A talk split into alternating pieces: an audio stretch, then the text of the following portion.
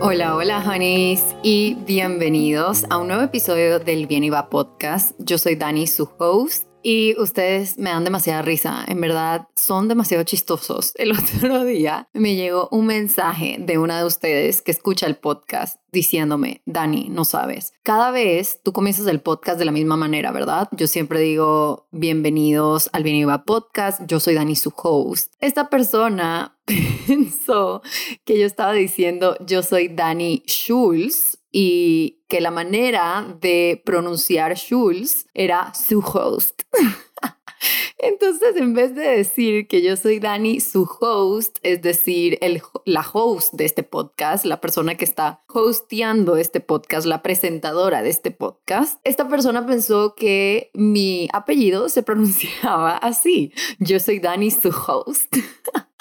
No saben cómo me cagué de risa cuando recibí este mensaje porque es como, wow, en verdad todo se puede interpretar de una manera diferente. Acabo de llegar del gimnasio y Ir al gimnasio me ha cambiado la vida porque me hace salir de mi zona de confort. Yo odio hacer ejercicio enfrente de otra gente. Yo odio que la gente me vea mientras hago ejercicio. Pero algo que he estado disfrutando bastante de ir al gimnasio es ver a otras personas hacer ejercicio. Y me doy cuenta que la verdad no estoy juzgando a nadie, más bien estoy admirando a las personas. Entonces estoy tratando de meterme en esa mentalidad de que si las personas me ven haciendo ejercicio, no es necesariamente porque me están juzgando o están pensando que estoy haciendo el ejercicio mal en la máquina en la que estoy, sino que quizás ellos también me están admirando a mí, lo cual me deja pensando como todo se trata de mindset y todo lo que tú pones fuera es lo que recibes. Es decir, si tú estás constantemente criticando a otras personas, juzgándolas, siempre vas a tener ese delirio de persecución, de que las personas también te están juzgando a ti, de que las personas también te están criticando a ti. Entonces, el momento que trabajas en esa narrativa que tiene tu cerebro de criticar a las personas, de juzgarlas, de hablar mal de ellas y cambias un poquito estas cosas que hemos tenido toda la vida, estos comportamientos que tenemos de desde chiquitos de que hablar mal de las personas te une con otra persona, ¿verdad? De que hacer amigos significa que puedes criticar a otras personas y eso va a hacer que ustedes se sientan más cercanos. Creo que con la edad te vas dando cuenta que si tienes demasiado miedo de hacer ciertas cosas, si te sientes demasiado incómodo haciendo ciertas cosas, si sientes que vas a hacer algo nuevo y la gente automáticamente te va a criticar, probablemente es porque tú estás haciendo lo mismo con otras personas. Y es increíble que este pensamiento me vino en el gimnasio porque ahora que estoy haciendo ejercicio tipo con mis audífonos y no necesariamente siguiendo una clase, o sea, sí sigo una clase de Jim Antoinette de mi amiga Isaku, pero igual la clase está como en el celular y me pongo mis audífonos y hago mis repeticiones y estoy como en mi mente. Entonces, este momento de ir al gimnasio se ha convertido en un momento para reflexionar un montón. No me esperaba eso. Yo estaba yendo al gimnasio como para cambiar mi rutina,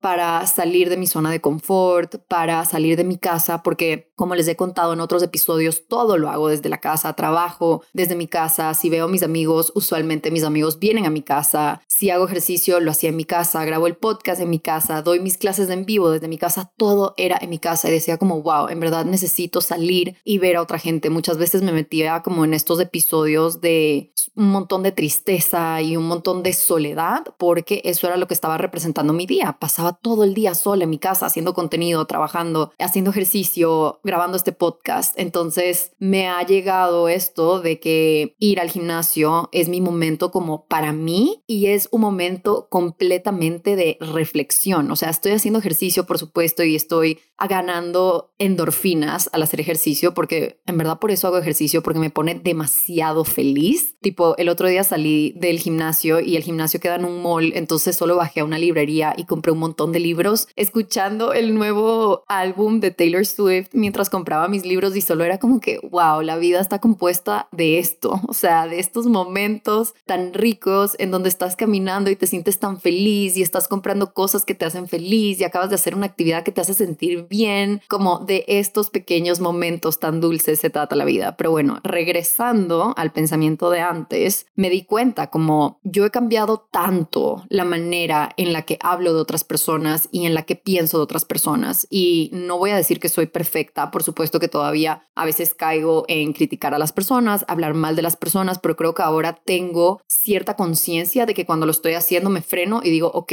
¿por qué estoy criticando a esta persona? ¿Qué me está demostrando mí de mí misma esta crítica que yo estoy haciendo a otra persona, que se ata mucho al podcast que hablamos de la vergüenza, que es como si a ti te da vergüenza hacer cosas o si te da vergüenza lo que otras personas hacen, este concepto de, ay, no, qué vergüenza ajena, es probablemente porque tienes todavía un montón de cosas que trabajar en ti. Es decir, no es que te da vergüenza que esa persona esté hablando de tal manera en sus stories de Instagram, eso lo que refleja es que a ti te da vergüenza hacer eso y estás juzgando a esta persona que sí está haciendo lo que tú quizás quisieras hacer, pero te mueres de miedo o te mueres de vergüenza. Entonces, la verdad, yo tenía esta creencia limitante antes de ir al gimnasio de no quiero que la gente me vea haciendo ejercicio, no quiero que la gente se burle de mí, no quiero que la gente me vea como que hecha mierda sin maquillaje porque yo voy al gimnasio literalmente recién levantada, me hago un moño, no me pongo casi que ni protector solar y me voy al gimnasio así como una loca. Y eso me daba como cierta incomodidad, me sacaba un montón de mi zona de confort. Pero ahora que estoy yendo al gimnasio y veo a estas personas y me encuentro, o sea, me doy cuenta que estoy viendo a otras personas y fijándome en lo que hacen, casi siempre es desde un lugar de admiración. Y entonces eso me ha hecho sentir mucho más cómoda a mí misma yendo al gimnasio, porque digo, ok, si yo estoy admirando a otras personas,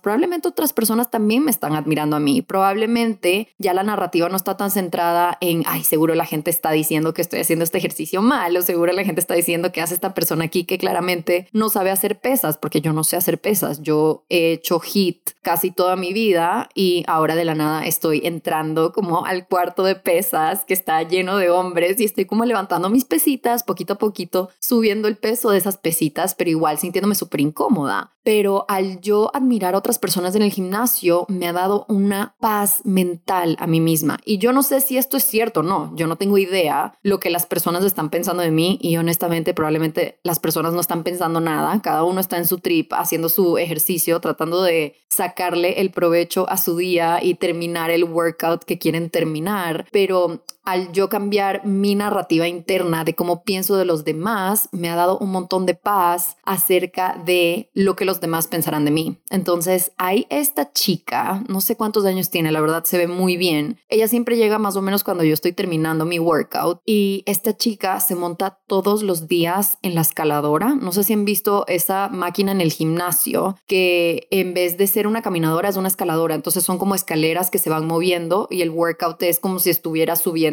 cientos de escaleras. Y esta persona, que se nota que es muy saludable, hace este ejercicio literalmente por casi una hora. En verdad no he visto por cuánto tiempo lo hace, pero mientras yo estoy haciendo mi rutina, veo, o sea, cada vez que regreso a ver a la escaladora, ella sigue ahí. O sea, ella hace un workout de cardio de como 40 minutos todos los días, es impresionante. Y de hecho, el otro día me dio un poco de vergüenza porque creo que ella me vio viéndola y yo dije como que, fuck, ojalá no piense que como que la estoy juzgando ni nada, más bien solo era admiración pura, porque uno, yo no puedo estar montada en una escaladora 40 minutos y dos, es como mm, esta integridad que tiene con ella misma de que todos los días se monta en esa escaladora y hace el ejercicio de la escaladora por como 40 minutos y se ve tan bien haciéndolo y se ve tan saludable, nunca se ve demasiado cansada y la admiro porque es como yo quiero llegar a eso en algún momento, quiero poder montarme en una escaladora por 40 minutos y verme así de bien y así de tranquila. O sea, yo literalmente me pongo en la caminadora 20 minutos y parece que hubiera corrido una maratón de 10 kilómetros. Estoy roja, sudada,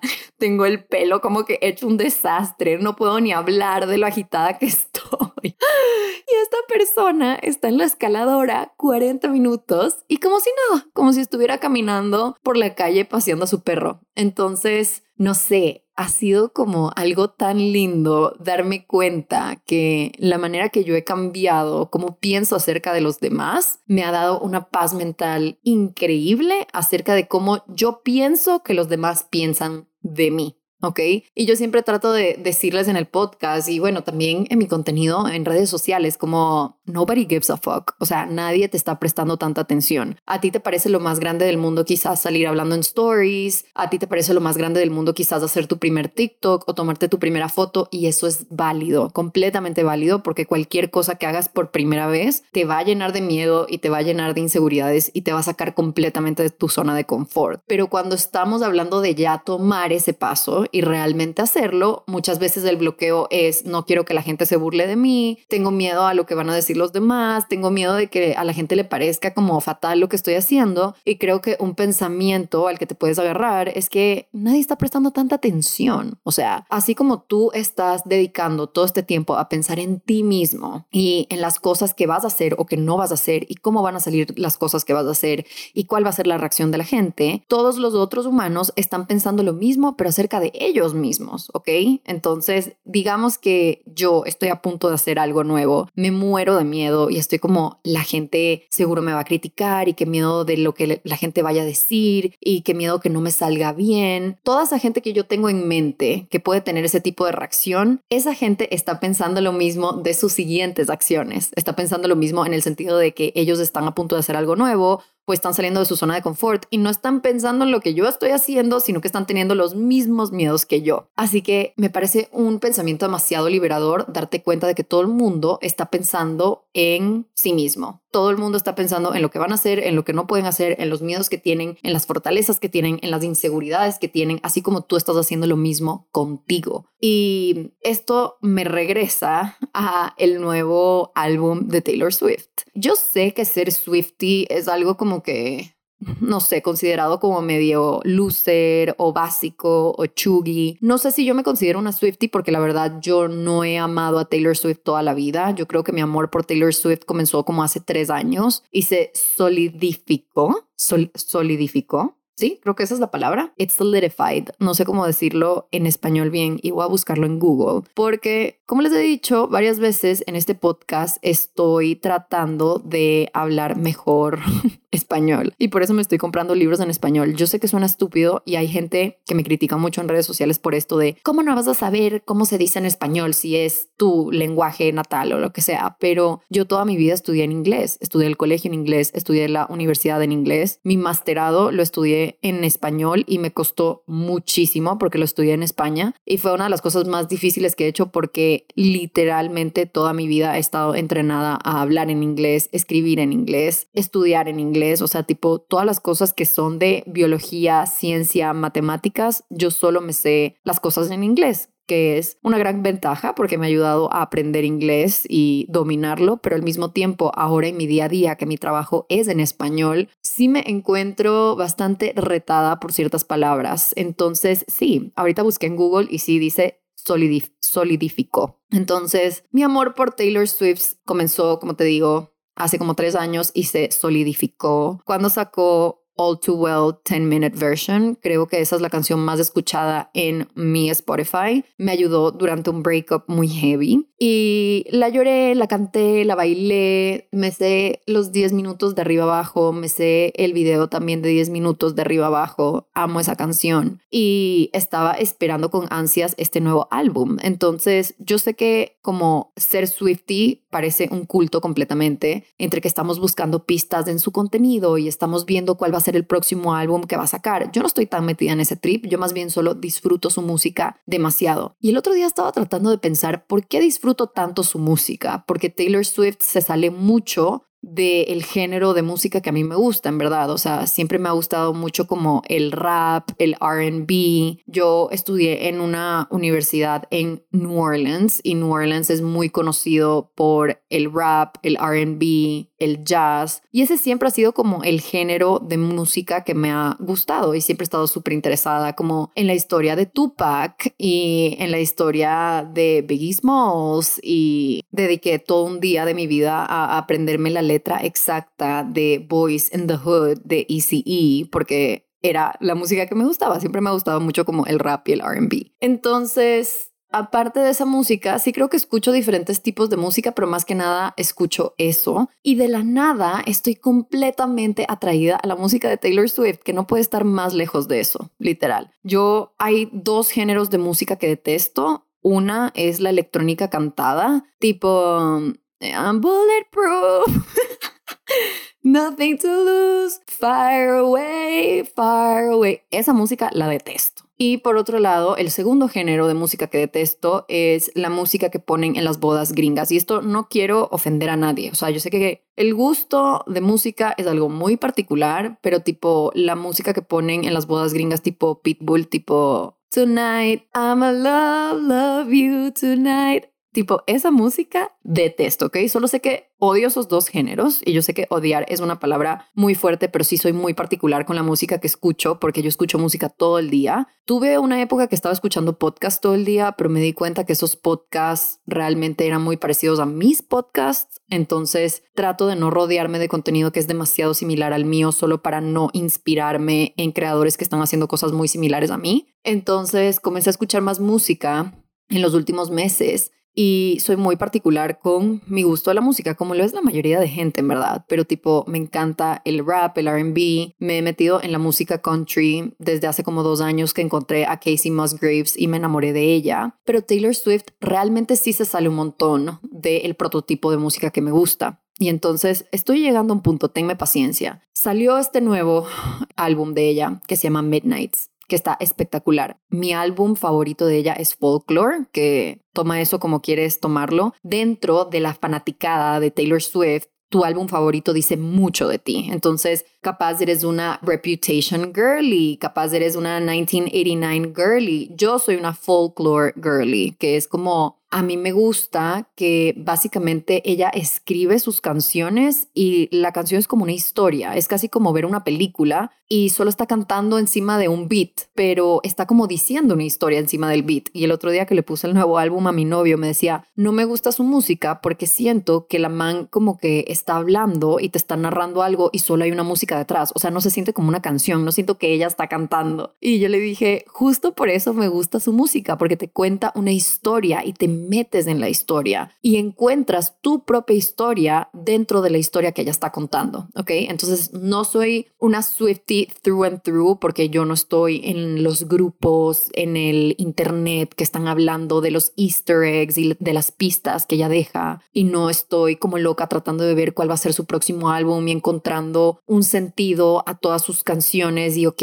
esta canción está hablando de la relación que tuvo con Joe Jonas, pero de ahí en esta canción está hablando de lo que pasó con Kim y Kanye West, como no soy de esas personas realmente, pero disfruto demasiado su música y me sé la mayoría de su música. Entonces me estaba preguntando por qué. ¿Por qué me gusta esto si es tan diferente a todo lo que me ha gustado en el pasado y a toda la música con la que crecí. Yo crecí mucho, mi papá escuchaba mucho como The Clash y Jethro Tull y todo y Bob Dylan también escuchábamos The Beatles, entonces cuando era chiquita mi trip era como el rock viejo y de ahí me metí como en todo lo que es Green Day y Good Charlotte. Cuando tuve mi época emo de teenager, no sé ni siquiera por qué la tuve porque tuve la vida probablemente más feliz y linda cuando era una teenager, pero igual era como que no, yo soy emo y me gusta Green Day y Good Charlotte. Entonces, bueno, regresando a esto de Taylor Swift, me estaba preguntando mucho porque ahora que sacó el álbum, no puedo parar de escuchar este nuevo álbum y tengo como una obsesión de entender la historia que está contando y cómo encuentro yo mi propia historia dentro de lo que ella está diciendo, cómo cosas que ella dice me han pasado a mí. Así que he estado estudiándome un poco, literalmente esta semana que no he parado de escuchar el álbum, de por qué me siento atraída a esta música cuando se sale tanto de la normativa del tipo de música que yo escucho, ¿verdad? Entonces, he estado escuchando este álbum en el carro, he estado escuchando este álbum mientras me baño, he estado escuchando este álbum en el gimnasio, que honestamente si escuchas este nuevo álbum,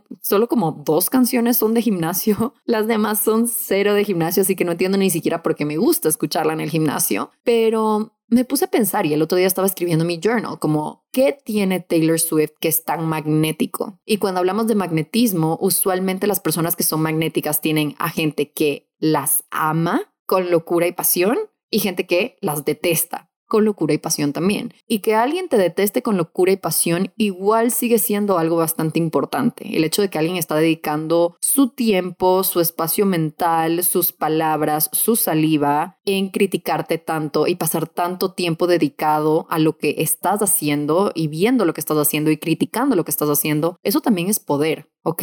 Y por eso digo, como la gente que le cae bien a todo el mundo usualmente no es gente genuina, porque cuando tú le caes bien a todo el mundo, no estás diciendo algo suficientemente importante. Y cuando no estás diciendo algo suficientemente importante, estás básicamente siendo un people pleaser, es decir, estás como complaciendo a la gente, nunca te estás arriesgando mucho, nunca estás diciendo nada muy importante y por ende todo el mundo como te ama o le caes bien. Cuando la gente tiene una reacción física a lo que estás haciendo. Al mismo tiempo que la gente te ama, cuando tienes gente que tiene una reacción que les da demasiada rabia lo que estás haciendo y pasan criticándote y hablan mal de ti con sus amigos y toda esta cosa, es porque estás haciendo algo que genera impacto y porque eres magnético. Si no le importas a alguien, alguien no va a dedicar su tiempo a hablar de ti, sea algo positivo o algo negativo. Cuando alguien habla algo negativo de ti, te está mandando cierta energía y te está prestando cierta atención y de cierta manera está ayudando a tu impacto en general, por más de que sea negativo. Y por eso siempre les digo, cuando uno recibe hate en redes sociales, o sea, un odio tan grande, sí, por supuesto que te va a doler, pero después ya cuando lo piensas desde afuera y lo ves desde afuera, dices, wow, esta persona se tomó todo este tiempo para verse todos mis videos, para escucharse todos mis podcasts, para mandarme estos mensajes que son kilométricos acerca de cuánto me odia. Está gastando un montón de energía y está invirtiendo un montón de tiempo en mí. Por más de que el resultado sea negativo, igual es atención que están alocando en ti y en lo que estás haciendo. Y por eso siempre digo como tener haters no es algo malo. O sea, pongámonos a pensar en las personas más exitosas. Usualmente son las personas que tienen un montón de cantidad de haters, pero también tienen un montón de cantidad de fans.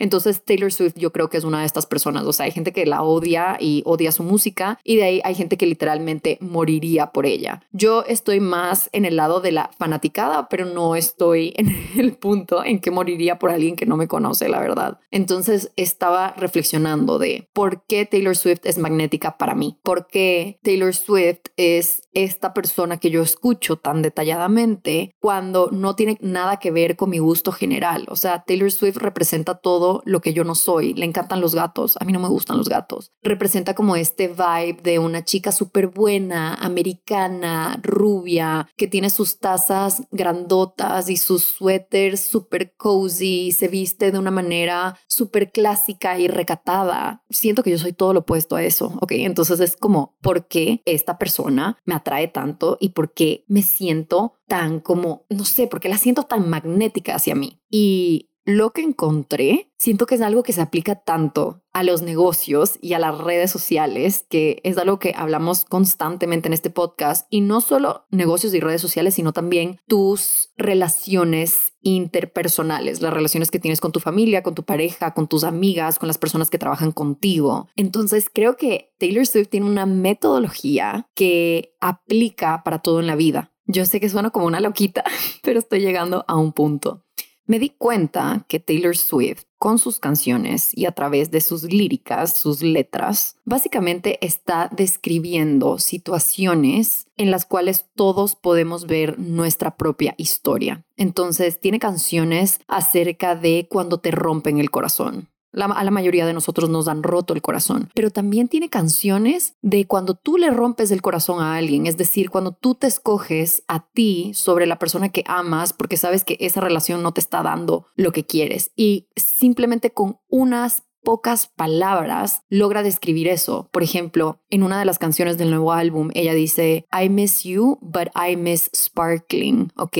Entonces es como este sentido y este sentimiento de que te vas de una relación porque simplemente sabes que en esa relación te estás apagando poquito a poquito y vas dejando tu brillo poquito a poquito por el sentir que amas a esta persona. Es decir, estás sacrificando un montón de partes de tu ser y de tu alma y de tu corazón por estar en esa relación. ¿Me explicó? Entonces es como el sentimiento de cuando uno se va de una relación, de que por más de que ames a esa persona, te amas más a ti y te das cuenta, llegas a este punto de inflexión en donde te das cuenta como no puedo seguir en esta relación porque poco a poco me voy a seguir muriendo, ¿ok?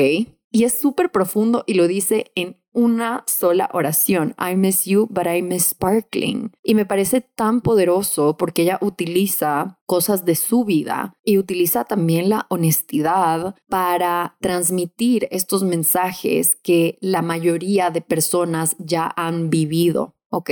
Entonces también cuando estamos hablando de, por ejemplo, la canción de All Too Well, ella habla mucho de cuando te rompen el corazón y cuando das todo en una relación y eres la mejor versión de ti y estás poniendo lo mejor de ti para esta persona y esa persona aún así decide no amarte. Qué doloroso es eso. Creo que el poder de la música de esta mujer es que representa momentos en la vida de la mayoría de humanos y por eso la gente tan atraída a ella, porque se encuentran a ellos mismos dentro de las canciones de esta persona. Es algo sumamente poderoso y cosas como, no sé, querer tener el cuerpo perfecto y tener amigos que no te convienen y de ahí dejar eso y realmente enfocarte en ti, de cuando te rompen el corazón, de cuando tú le rompes el corazón a alguien, de cuando sacrificas cosas por lograr lo que quieres todas las líricas de ella se sienten demasiado personales se sienten como, como si ella te estuviera quitando las palabras de tu boca o como si ella estuviera diciendo las cosas que tú nunca lograste formular. Está agarrando esos sentimientos que tienes dentro de ti y los está poniendo en palabras con música y son cosas que tú nunca lograste decir o cosas que no encontrabas las palabras para decir. Es como, wow, esta persona literalmente está describiendo esta situación que viví y creo que eso es demasiado poderoso porque uno viene desde la honestidad y como hablamos en el episodio de magnetismo, la honestidad es una de las energías más magnéticas porque es una energía de responsabilidad, es una energía en donde tú estás haciéndote responsable de tus pensamientos, de tus acciones y estás siendo honesto acerca de las cosas que has hecho mal, acerca de las cosas que has hecho bien y cuando uno es honesto, las personas pueden relacionarse contigo a un nivel demasiado, demasiado profundo. Hay esta mm, oración, esta frase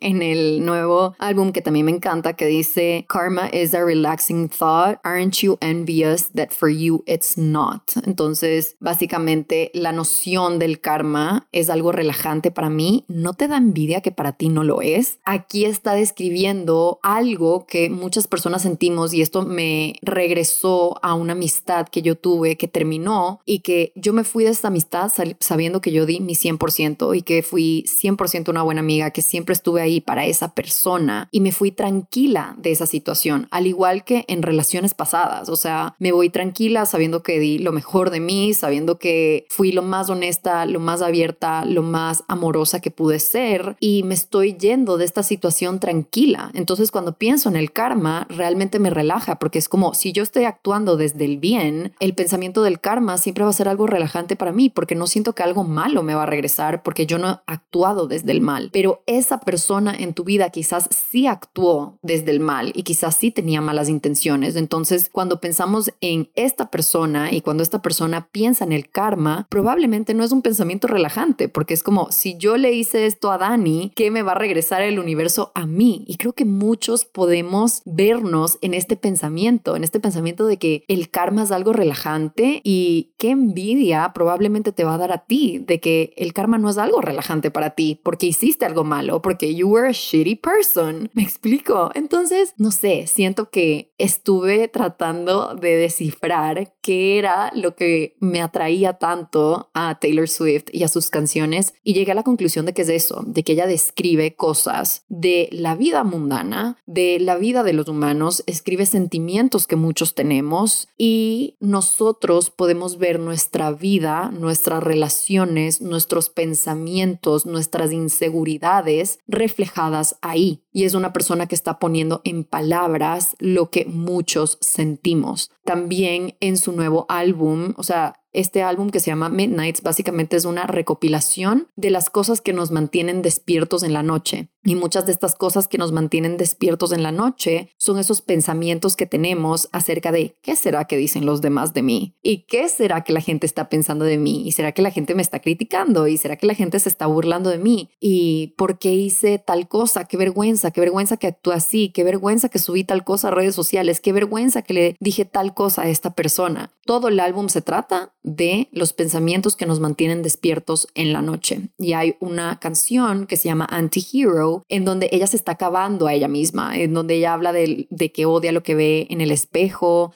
de que ella es el problema, de que ella es insegura. Todos hemos pasado noches en vela pensando en las cosas negativas de nosotros mismos. Y creo que por eso Anti-Hero es una de las canciones más importantes en este álbum, porque describe esas cosas que todos sentimos, esas inseguridades, esos miedos, esos momentos en los que nos odiamos a nosotros mismos, en los que nos arrepentimos, en los que estamos en nuestra propia mente poniendo play a ciertas cosas que dijimos, a ciertas cosas que pensamos, a cómo nos vemos en el espejo y estamos como odiando todo eso de nosotros. Es algo que cualquier ser humano ha vivido. Entonces, ¿Qué podemos sacar de esta enseñanza de Taylor Swift? ¿Qué podemos sacar de este magnetismo que ella tiene? Y lo que yo saqué es que en todo lo que hagas, el resultado de ser honesto y de contar tus historias siempre va a ser muy poderoso y muy positivo, porque la experiencia humana entre humano y humano es muy parecida todos tenemos los mismos miedos, todos tenemos las mismas inseguridades, todos tenemos de alguna manera los mismos problemas. Y cuando tú armas un storytelling alrededor de eso, sea en redes sociales, sea en tu producto, sea en tu servicio, sea en tus relaciones personales, en la vida, siempre vas a convertirte un poco más magnético porque estás siendo honesto. Y las personas que atraen a un montón de gente a su trabajo, a sus ideas, a su metodología, son personas que están siendo honestas de yo en algún momento también fui inseguro, en algún momento también me rompieron el corazón, en algún momento yo también le rompí el corazón a alguien, en muchos momentos no he sido perfecta, en muchos momentos tengo miedo, y creo que cuando armamos nuestro storytelling acerca de lo que hacemos alrededor de la honestidad es cuando las personas realmente logran conectar con nosotros porque estamos siendo honestos y porque estamos diciendo cosas que ellos están pensando o han pensado, estamos sacando miedos que ellos tienen o han tenido y también estamos sacando alegrías que ellos han tenido o quieren tener. Es algo aspiracional también. Entonces, por supuesto, veo el lado de que Taylor Swift es una mujer sumamente privilegiada, ¿verdad? Ella vino de una familia con mucho dinero. Ella es una mujer blanca, rubia en Estados Unidos con todas las puertas abiertas y a veces escuchar sus historias puede ser como que,